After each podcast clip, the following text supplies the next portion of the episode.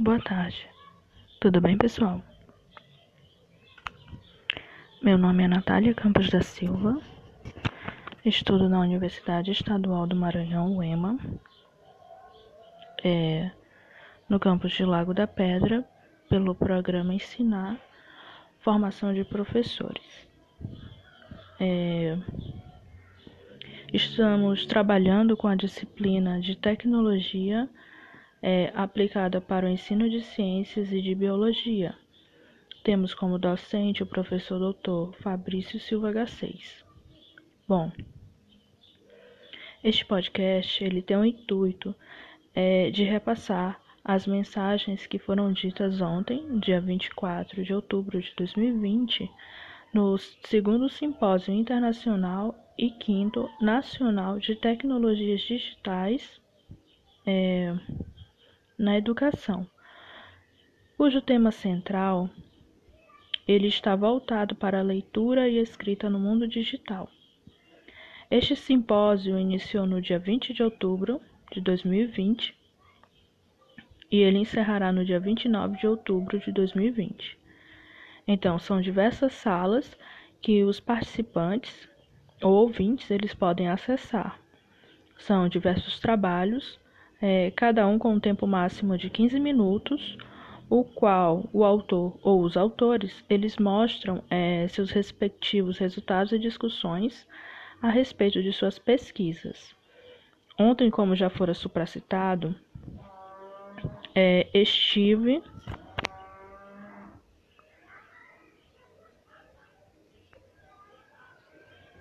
estive na sala 9, porém eu não me identifiquei muito com os artigos é, que estavam sendo explicitados nesta sala. Então eu saí né, que porventura é uma ferramenta que estamos utilizando durante o nosso processo de ensino remoto, que é o Google Meet. E, posteriormente eu entrei na sala 10 e por lá fiquei das 15 horas até as 18 horas e 15 minutos e 13 minutos, na verdade. Então, na sala 10 nós tivemos ao todo 18 artigos. É, só que não assisti a todos estes artigos mas irei relatar agora o que for abordado e, se possível, é, deixarei a minha opinião, ok? Então vamos lá. É, o ensino remoto, né, durante a pandemia, uma experiência escolar na educação básica de Progenes em uma família de professores. O autor Aquino et al é, um dos pontos positivos destacado por ele foi, por eles foram é, o compromisso de não parar com as atividades, é, porque foi uma adaptação, né, da aula presencial para aula remota. Então, o professor eles utilizaram é, ferramentas tecnológicas em prol dos seus alunos. É, foi realizada a criação de grupos de WhatsApp para ser trabalhada a disciplina. É, dentro do grupo, eles postam as atividades, imagens, conversam com seus alunos, etc. É,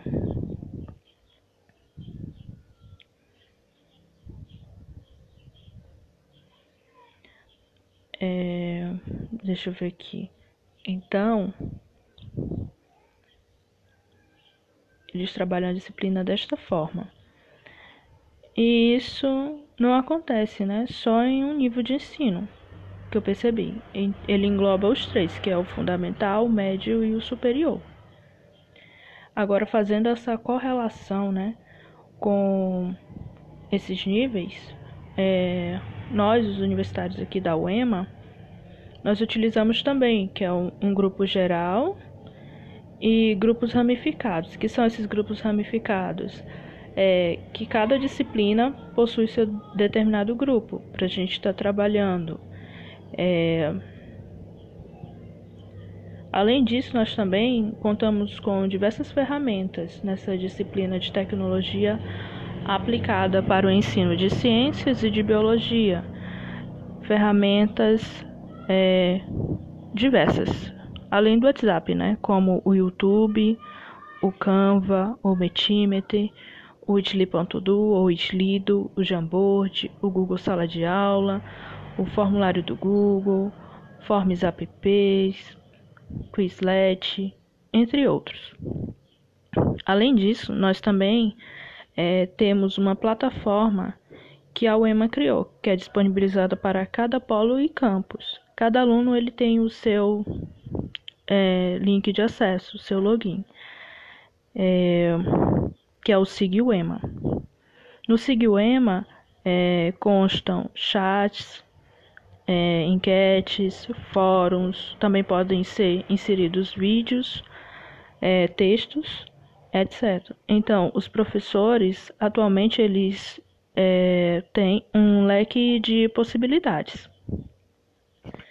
Ah, já estava esquecendo. É, nós também temos a disponibilidade né, dos editores de vídeos como o X-Record, o Do Record, o Super Record, o Viva Record, ou o Viva Vídeo, na verdade, o Video Show, o KineMaster, é, além né, dos pacotes Office é, que nós temos.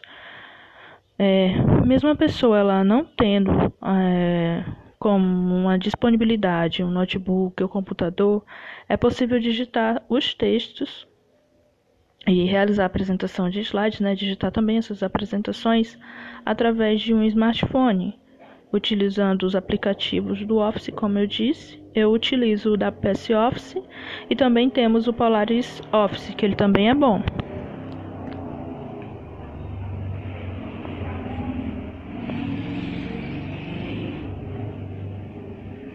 É, então, durante o ensino remoto, está sendo utilizadas as mais variadas ferramentas tecnológicas possíveis, né? É, do que nas aulas presenciais. Isso é muito bom.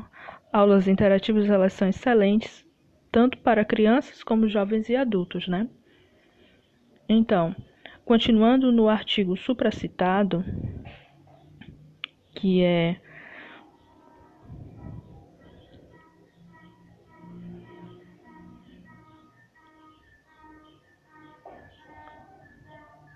artigo supracitado, ele ressalta, né, que também ele destaca, esse foi um ponto positivo e tem o ponto negativo, que o ponto negativo, na verdade, primeiro vai ser o ponto positivo, que durante o processo de ensino infantil, né, claro que tudo nem sempre tem um ponto positivo, também tem um ponto negativo. Então as dificuldades elas foram encontradas ponto positivo foi a adaptação, né? Então, negativo é essa dificuldade foi encontrada. Cabe a nós melhorarmos ou ficarmos de braços cruzados. É... Os autores eles tentaram destacar que o processo de ensino infantil é, relacionado à alfabetização ele ficou fragilizado pela falta de atividade envolvendo a escrita. Pois bem, Gostaria de compartilhar com vocês uma matéria do Ricardo Ferraz, que é da Veja Abril, que tem como tema é, o desafio da alfabetização na pós-pandemia. Ele ressalta que as crianças, elas, assim, foram, no termo popular, elas tiveram um baque, né? E durante esse processo de ensino online ou remoto. Ou seja, é, uma turma de quase 6 milhões de alunos entre 6 a 8 anos de idade. Ele destaca que a essa altura é, estas crianças já deveriam estar alfabetizadas e não estão. Então Ferraz ele pergunta: e agora, como essa defasagem será vencida sem comprometer o 2021 que se avizinha? Afinal, é, os fundamentos da leitura e da escrita são essenciais para galgar degraus é, mais elevados de conhecimento, mas não justifica a ansiedade. Então, esta matéria ela foi publicada no dia 23 de outubro de 2020, às 11 horas e 1 minuto, É, se você tem interesse nesta matéria, pesquise no Google pelo tema. É, o desafio da alfabetização no pós-pandemia, ok? Então, dando continuidade, os pais eles são fatores importantes durante o ensino remoto. Eles trabalham auxiliando né, os seus filhos durante essas atividades. Claro que nem todos os pais eles entendem de tecnologia, mas até os pais se dispuseram a aprender. Então, gostaria de destacar que o responsável pela sala 10 foi o senhor Renato Moreira. Né? Um outro artigo que foi trabalhado foi o, o QR Code é, como recurso no ensino da matemática, uma investigação junto a estudantes da licenciatura em Pedagogia no Ensino Superior, cujos autores foram Soeiro, Rodrigues, Mendes e Neves. É, a dificuldade do acesso à internet que eles destacaram né, no Brasil é algo estrutural e ainda não consegue atender a maioria dos estudantes. Eles utilizaram como metodologia né, para o QR Code o jogo de caça ao tesouro, que utiliza o mínimo de internet possível, e essa foi a metodologia deles. É, caso o caro ouvinte queira assistir ao simpósio, acesse www.ttps dois pontos barra barra doit.com.br barra SNTDE 2020. Muito obrigada por até aqui.